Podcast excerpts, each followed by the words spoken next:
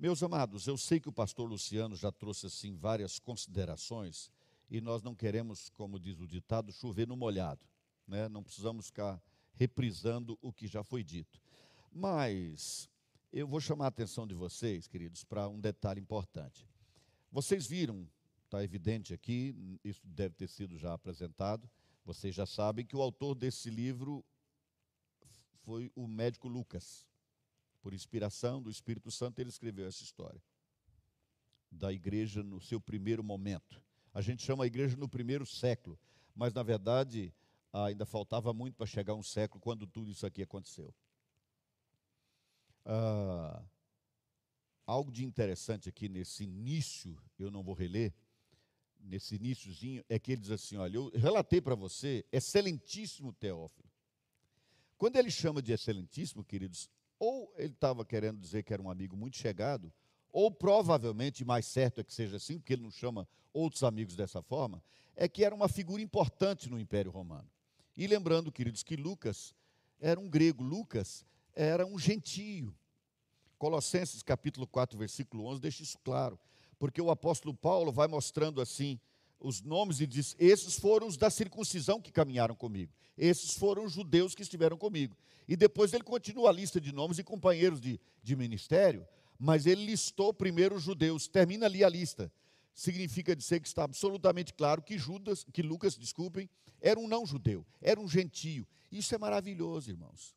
É maravilhoso.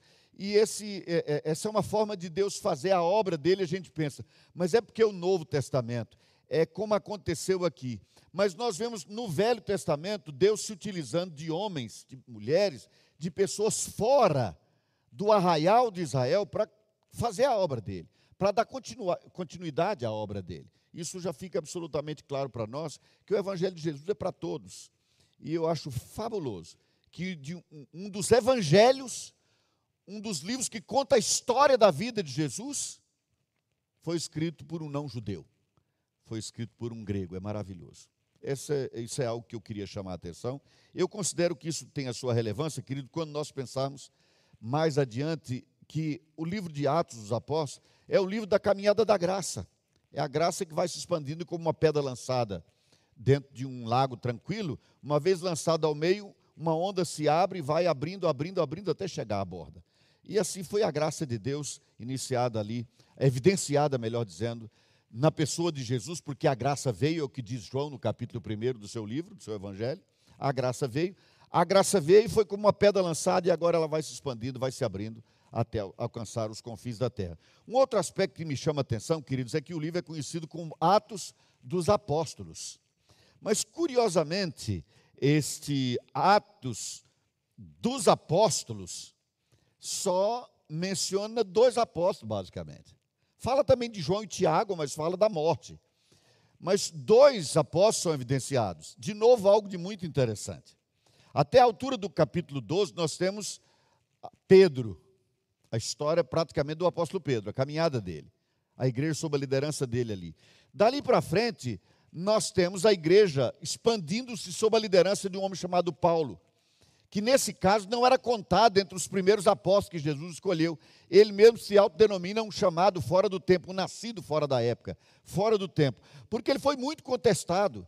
É interessante isso. Ele foi muito contestado, inclusive dentro da igreja nascente, porque eles acreditavam que se não está entre aqueles primeiros, e que voltar a ser doze com aquela proposta feita pelo apóstolo Pedro, um tanto precipitada, da escolha de Dimas, e se você conhece bem Atos, e eu peço que se não conhece, leia muitas vezes, porque nós não vamos ficar repetindo cada versículo, mas precisamos que vocês compreendam o que estamos dizendo.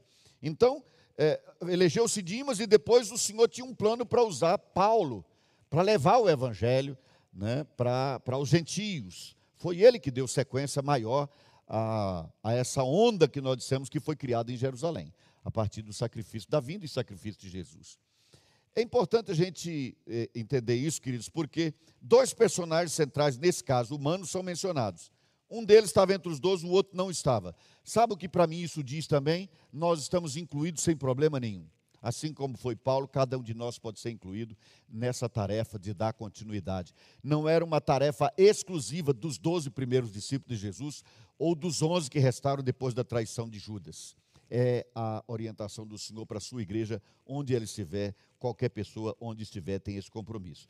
Eu disse há pouco que não era um, um século de história, porque, queridos, o que acontece do capítulo 1 até o capítulo 28, versículo 31 desse, desse livro de Atos, aconteceu em 30 anos. Isso é importante saber, primeiro, porque não é um século de história, segundo, que a gente tem que ter em mente o seguinte: é um equívoco imaginar que milagres aconteciam naquela igreja todo dia e toda hora. A todo instante algo de espetacular estava acontecendo, algo de extraordinário estava acontecendo.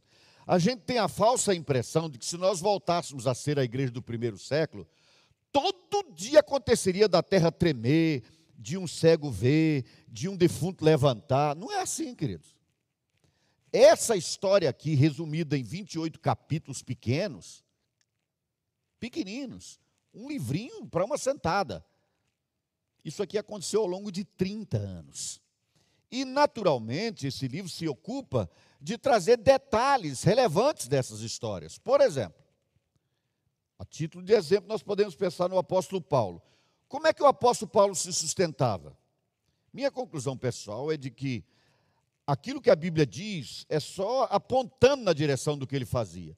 Porque diz que ele, ele vendia tendas.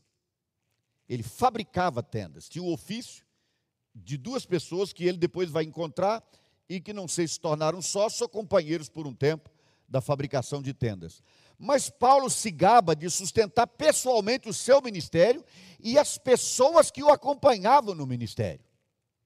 Sabe o que significa isso? A minha conclusão pessoal é que o apóstolo Paulo tinha uma empresa de venda de tendas, fabricar e vender tendas.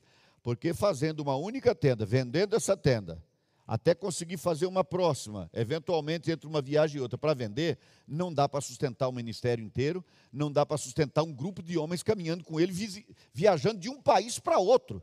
De um país para outro, pegando navio daqui, descendo acolá, mais adiante outra forma de transporte, mas viajando. Significa dizer que o apóstolo Paulo plantava igrejas, pastoreava igrejas, como ele fez durante dois anos pregando em Éfeso, por exemplo, Atos capítulo 19, mas ele era um empresário no ramo de tendas. Por que, que eu estou dizendo isso? Para a gente ter em mente o seguinte, queridos: o apóstolo Paulo, eventualmente ele podia ter dito, e naturalmente o Espírito Santo não ia mandar registrar isso, porque seria inócuo, aliás, seria desnecessário.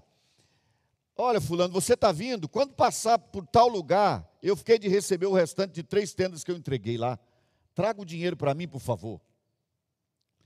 Paulo tinha que pesquisar para saber o tipo de tenda que estava vendendo mais ele tinha que saber qual é a cor da lona que é adequada nesse momento, o que, é que estão preferindo. Todas essas coisas eu acredito que tem que fazer parte naturalmente de um fabricante de tendas. A Bíblia não descreve isso, e mais uma vez, por que, que eu estou mencionando isso, queridos? Porque significa dizer que Paulo tinha a vida muito parecida com a nossa. Ele trabalhava, não sei quantas horas por dia, mas ele tinha que trabalhar para se sustentar. E mais do que isso, para sustentar os que caminhavam com ele. No entanto, isso nunca o impediu de levar o Evangelho, de ser instrumento de Deus para a salvação de, de, de vidas, praticamente no Império Romano inteiro. Por quê, queridos? Porque esse homem, como há 15 dias eu disse, era um homem zeloso, era um homem de um propósito só. Fazendo tenda, ou ministrando a palavra durante dois anos seguidos, semanalmente, na escola de Tirano, na cidade de Éfeso, o apóstolo Paulo tinha como propósito levar o evangelho de Jesus. Ele diz: Eu sou devedor, eu tenho essa tarefa, eu vou cumprir a minha tarefa. E a tarefa dele era pregar o evangelho. E para pregar o evangelho, ele tinha que trabalhar, ele tinha que sustentar, tinha que comer, tinha que pagar as passagens do navio de uma cidade para outra significa dizer que ninguém pode usar a bênção que Deus concedeu, que é o privilégio do trabalho que precede a queda, porque Deus mandou o homem trabalhar antes que houvesse pecado no mundo, lá no Éden.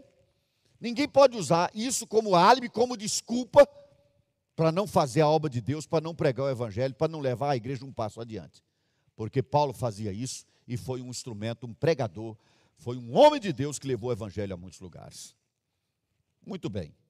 Uma última colocação ainda eu diria a título de preâmbulo do que estamos falando aqui nessa manhã, queridos, é que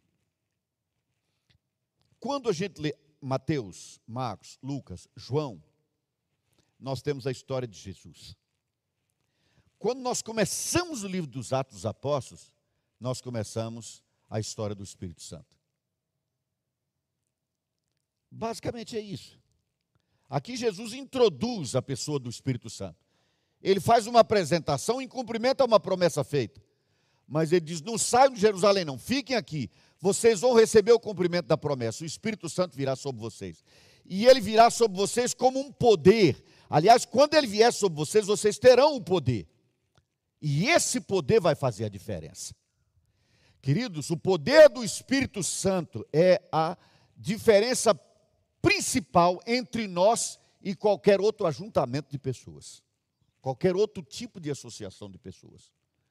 O grande diferencial não é só o selo do Espírito Santo em nós, mas o poder do Espírito Santo na nossa vida.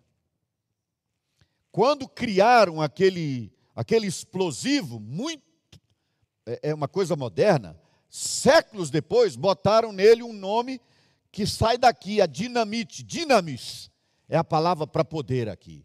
Vocês vão receber esse dinamis, vocês vão receber, para usar uma linguagem que a, tomaram como base aí, vocês vão receber uma espécie de dinamite, não para fazer o mal, mas para abrir caminhos, para explodir rochas, para quebrar todos os impedimentos e irem adiante. Vocês irão adiante.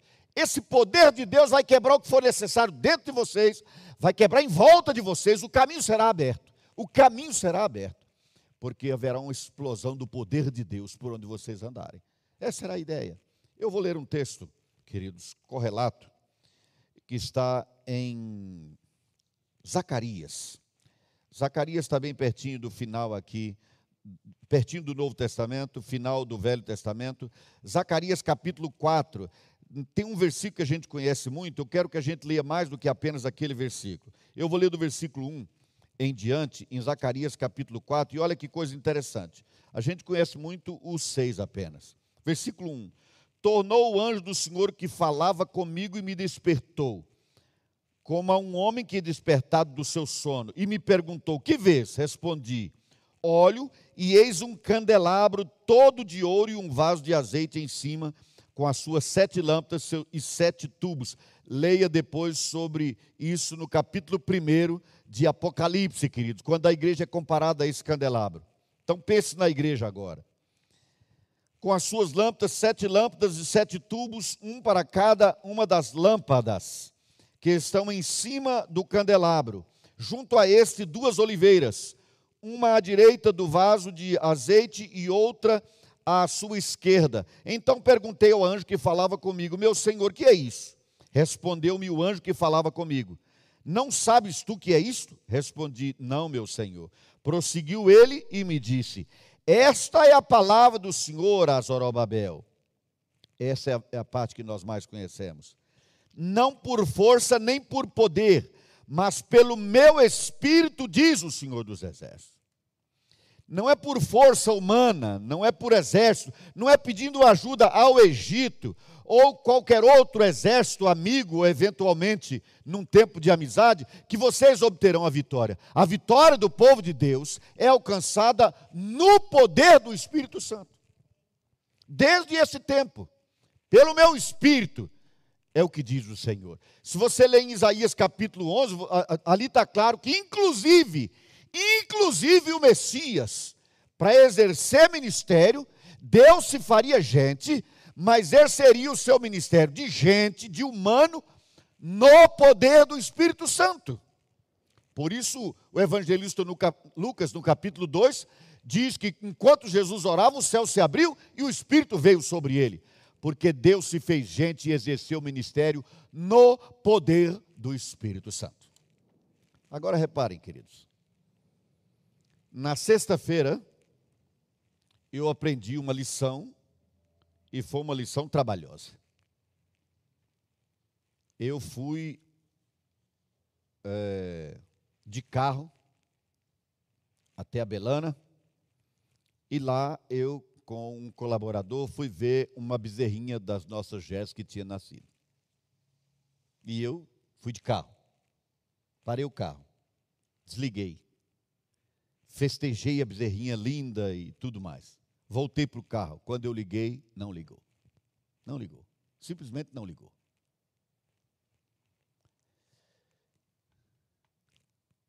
Aí, agora, o que será isso? Então, aquela caminhonete que antes servia para carregar cinco pessoas e mais uma carga de quase mil quilos atrás, de um momento para outro, de uma coisa boa e confortável, virou um trambolho. E um trambolho que não anda só. E lá vamos nós empurrar aquela caminhonete. Naquela hora, eu, naquele momento, eu preferia que fosse um Fit 1 dos menorzinhos. E lá saímos nós empurrando aquele trambolhão até ficar num lugar adequado para passar um tempo ali, a gente descobriu o que era. E ali confabulamos e entendemos que o problema era o tal do motor de partida. E aí fomos ler no manual, diz que não pode dar tranco num carro que tem ignição eletrônica. Então, eh, não pode dar tranco.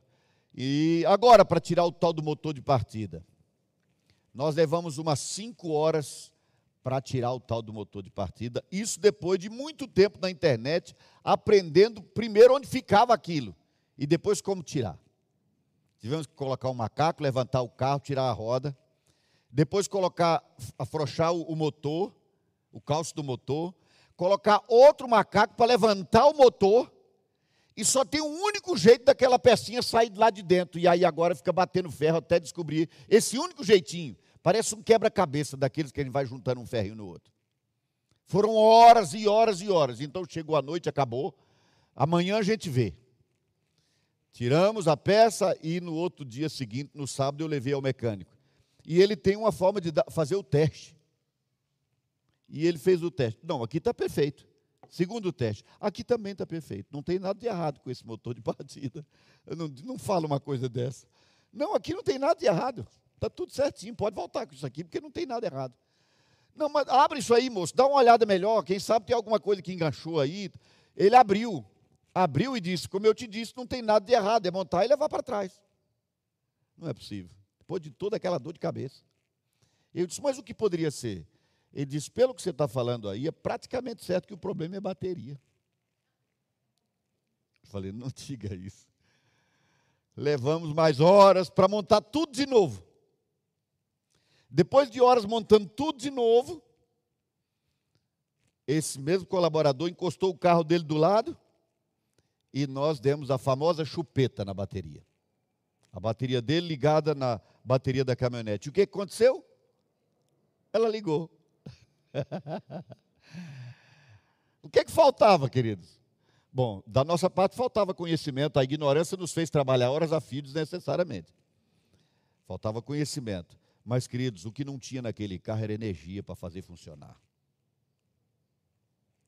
Tudo parecia normal. Mas para funcionar tem que ter energia na bateria. Ela está contida lá até que ela seja utilizada. Vocês se lembram que os apóstolos foram batizados com o Espírito Santo naquela reunião de oração de 120 pessoas?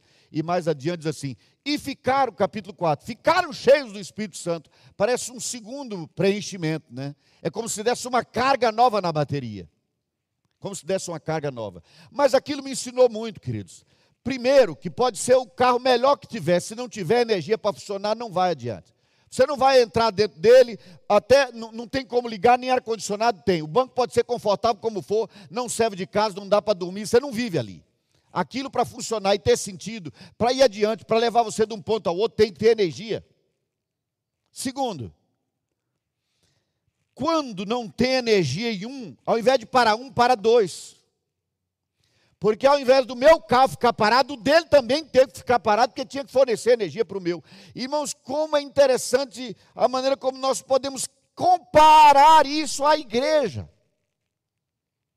Não avança a igreja, não avança o discípulo de Jesus que não estiver no poder do Espírito Santo. Não avança. Ele pode ter recebido o Espírito Santo quando se converteu, porque a, a, Romanos 8, 9 diz que quem não tem o Espírito de Cristo não é de Cristo. Então o batismo acontece na conversão. Mas se essa pessoa não tiver ciência do poder, não tiver conhecimento do poder do Espírito Santo, essa pessoa não só vai ficar estagnada como ficou aquela caminhonete, como vai estagnar a vida de outro para quem ele vai dar trabalho. Ao invés de ser um instrumento de avanço, vira um fardo, vira um peso. Porque essa pessoa não cresce, ela não progride espiritualmente, ela não cresce em conhecimento, ela não avança, está sempre e sempre em torno de alguém que a possa carregar, que a possa sustentar de pé. Não é esse o plano de Deus para os discípulos de Jesus, queridos. Por isso, talvez Billy Graham, quando foi pregar lá em Nova York, naquele ginásio famoso, ele começou dizendo assim: tem aqui alguém que não está cheio do Espírito Santo? Porque se você está nessa condição, comece o culto pedindo perdão a Deus, porque você está em pecado. Porque Efésios 5,18 diz que nós devemos nos encher do Espírito Santo. Mas se nós não compreendemos a necessidade desse poder, queridos, nós não viveremos nesse poder do Espírito Santo. E sem o poder do Espírito Santo é como um carro mais confortável que ele possa ser, por mais útil que ele possa ser. Se ele não tiver esse poder, essa energia naquela, naquela bateria, ele não vai funcionar. Vai virar um fardo, vai virar um trambolho para ser carregado e com dificuldade às vezes. Mas quando você compra uma bateria nova ou recarrega aquela, o que acontece? O carro liga e vai embora. A igreja de Jesus na nossa geração, quando falta energia, finge que tem. É isso que vem acontecendo. E quem finge que está no poder do Espírito Santo é um trambolho pior do que a minha caminhonete. Porque essa pessoa atrapalha pensando que está ajudando. Ela finge estar no poder do Espírito Santo, porque isso traz um certo status de condição espiritual, o que é profundamente lamentável. Profundamente lamentável o Senhor Jesus disse assim: errais não conhecendo as Escrituras, nem o batismo com o Espírito Santo, nem o dom de línguas. Não, errais não conhecendo as Escrituras e nem o poder de Deus.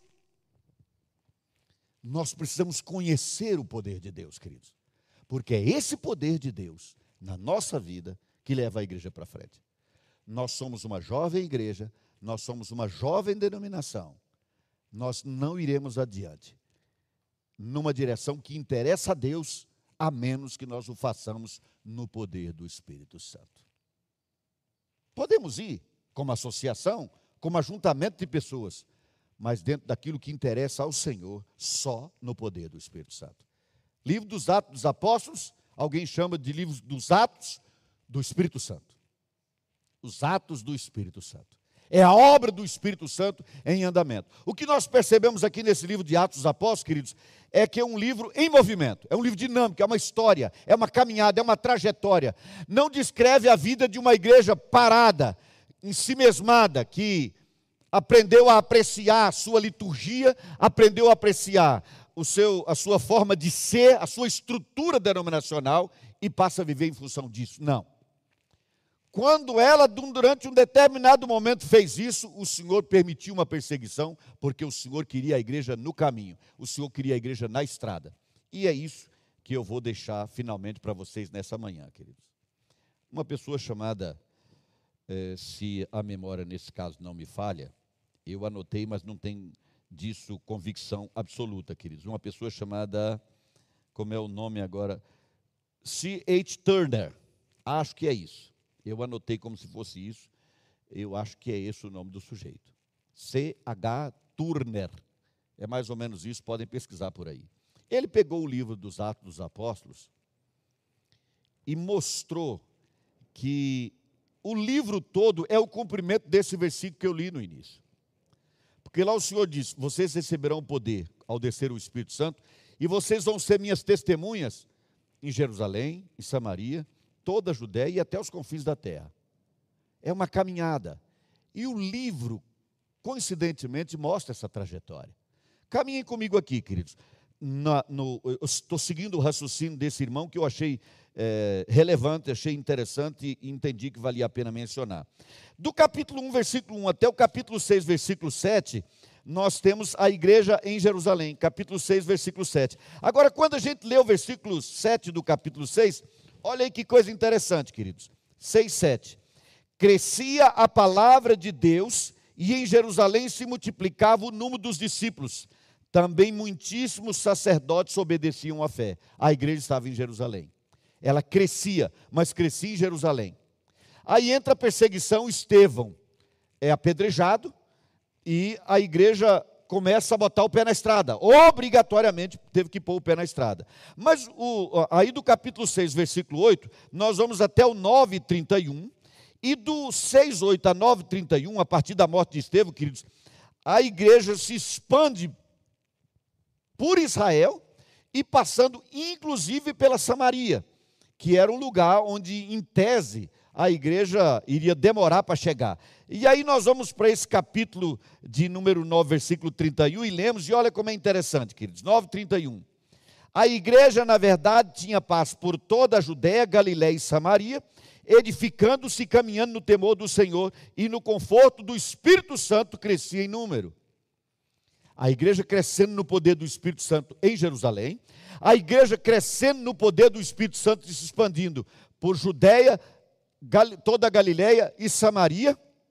E aí, do versículo 32 do capítulo 9, 9, 32 a 12, 24, nós vamos encontrar essa igreja em Antioquia e nós temos também a conversão do gentio Cornélio. 12, caminhe comigo lá, se você está com a sua Bíblia na mão, tanto aqui como em casa, capítulo 12, versículo 24. Aliás, você que nos acompanha de casa, fica a minha recomendação que você o faça sempre com a sua Bíblia em mãos, porque nós vamos fazer isso aqui. Nós estamos estudando esse livro e nós vamos ficar nesse livro para lá e para cá. Vai ajudar muito você se você tiver a sua Bíblia e for fazendo anotações. Fica a minha recomendação, inclusive, para você ter um caderninho de anotações. Capítulo 12, é, 25, a, aliás, 9, 32 a 12, 24. A igreja agora está em Antioquia e nós temos a conversão de Cornélio e lemos assim no versículo 24. Entretanto, a palavra do Senhor crescia e se multiplicava.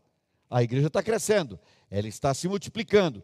Agora, queridos, começando do capítulo 12, versículo 25 a 16, 5, a igreja chega a toda a Ásia Menor. Vejam agora capítulo 16, o versículo de número 5. E diz assim: Assim, as igrejas eram fortalecidas na fé e dia a dia aumentavam em número. Veja que agora não é aumento de pessoas como era em Jerusalém. Agora as igrejas aumentavam. O número de igrejas, não apenas a quantidade de pessoas em cada igreja. E agora do capítulo 16, versículo 6 até o capítulo 19, versículo 20, a igreja continua se expandindo, ela passa por Éfeso, ela passa por Corinto e chega à Europa. A 19, 20. 19, 20. O que, que diz aqui em 19, 20? Assim a palavra do Senhor crescia e prevalecia poderosamente. Mais uma etapa cumprida. E finalmente, queridos, do capítulo 19, 21 a 28, 31, nós, o, a, a, o livro deixa claro que a igreja chegou ao coração do império. A igreja estava em Roma agora. Quantos anos para isso? 30 anos. Entenderam por que é importante saber quanto tempo? É em 30 anos, a igreja saiu de uma reunião de oração com 120 pessoas, 30 anos, e chegou ao coração do império, plantando igreja por todo o império. Plantando igreja por todo o império não apenas evangelizando e discipulando, mas plantando igrejas. A estratégia de Deus, como eu disse aqui há 15 dias pregando, é um a um, para evangelizar e discipular. Mas a estratégia de Jesus estabelecida foi a sua igreja. igrejas locais plantadas por todo lado. Por todo lado. Então, quando alguém diz assim, mas tem uma rua ali que tem 20 igrejas, tomara que tenha 100. Tomara que chegue a 100. Tomara que em cada casa tenha uma igreja. Qual é o problema em ter uma igreja? Dez igrejas numa rua, vinte igrejas numa rua. Tomara que cada rua tivesse igreja de uma ponta a outra. E nós seríamos outro país. Nós seríamos outra nação. Mas nós temos que acreditar, queridos, que a escolha de Deus é a igreja, a igreja local. E assim como um discípulo faz o outro, uma igreja local planta a outra. Mas se os membros de uma igreja local não tiverem esta visão, igrejas não serão plantadas. Não serão plantadas. Sabe por quê, irmãos? Porque é maravilhoso nos acomodarmos domingo após domingo num espaço confortável, onde nós nos amamos todos, nos conhecemos, muitos de nós têm as histórias que se confundem, não é? Aqui na igreja mesmo nós temos histórias que se confundem, filhos que casam com os filhos dos outros membros das outras famílias da igreja, e nós vamos nos confundindo aqui dentro. Somos uma grande família aqui dentro. E nós nos acomodamos. Então a igreja, que devia ser um agente de difusão do evangelho, de plantação de novas igrejas, vira uma espécie de estação do paraíso, na qual a gente se abriga do temporal, da chuva, do sol, aguardando o grande momento em que finalmente nós seremos levados para a eternidade. Qual é o sentido disso? Vocês receberão poder quando o Espírito Santo descer com um propósito: serem minhas testemunhas, aqui, acolá, além e alhures, em todos os lugares, em todos os lugares. Meus amados, nós comemoramos quantos anos nesse final de novembro, próximo final de semana? Nove anos, é isso? Isso, João, nove anos? Nove anos. Nove anos. Com mais dois tantos desses, a igreja saiu de uma reunião de oração com 120 e chegou ao coração do império, com igrejas espalhadas pelo império inteiro. Eu penso que nós estamos atrasadíssimos. Atrasadíssimos. Porque nem do Brasil nós conseguimos sair ainda. Mal nós conseguimos para é, dois estados vizinhos a nós aqui. Então a nossa tarefa, irmãos, não está só inacabada, ela está mal começada. Está passada da hora de entender que nós não estamos aqui para ficar nos, nos, adulando espiritualmente, emocionalmente uns aos outros, até a volta de Jesus. Nós estamos aqui para sermos instrumentos de Deus, para plantar a igreja por esse país afora. Mesmo que essa igreja, uma vez plantada lá, se torne uma igreja independente, o que interessa é que igrejas sejam plantadas. Eu não vi o apóstolo Paulo reclamando nenhuma vez de algo do tipo, mas a igreja de Éfeso agora não me honra mais como líder deles. Não, quando ele escreve aos Coríntios, ele diz assim: dou graças a Deus que não batizei nenhum de vocês, senão dois ou três ou quatro. Não mais do que isso. Eu não vim para batizar, eu vim para pregar o Evangelho de Jesus. A igreja está plantada, quer dar glória, dá outro líder, não precisa ser a mim quando eles estavam discutindo quem era mais importante, se era Paulo, se era Pedro, se era Jesus. Paulo diz assim: Eu batizei uns poucos de vocês, eu não tenho nada com isso, me incluam fora dessa glória. Não estou procurando essa glória. Relatório maravilhoso esse de um pastor. Batizei poucos, porque o relatório geralmente é o oposto. Eu fiz isso, mais isso, mais isso, mais isso. Bom, e você fez tanta coisa, resultou em quê? Meus amados, sabiamente o Shed, presbítero dessa igreja, pediu-nos para estudar nesse tempo de dificuldade o livro dos Atos dos Apóstolos, ou dos Atos do Espírito Santo. Porque, queridos, o nosso desafio é expandir, é crescer, é dar elasticidade ao que o Senhor tem ministrado na nossa vida. Começando pelo um a um como, como pessoa, um a um sendo levado a Jesus e sendo discipulado.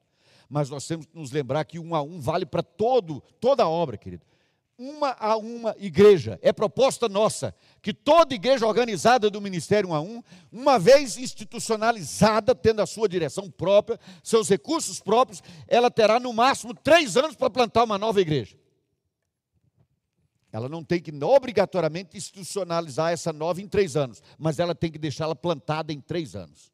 Porque se uma igreja parar de crescer, ela está morrendo.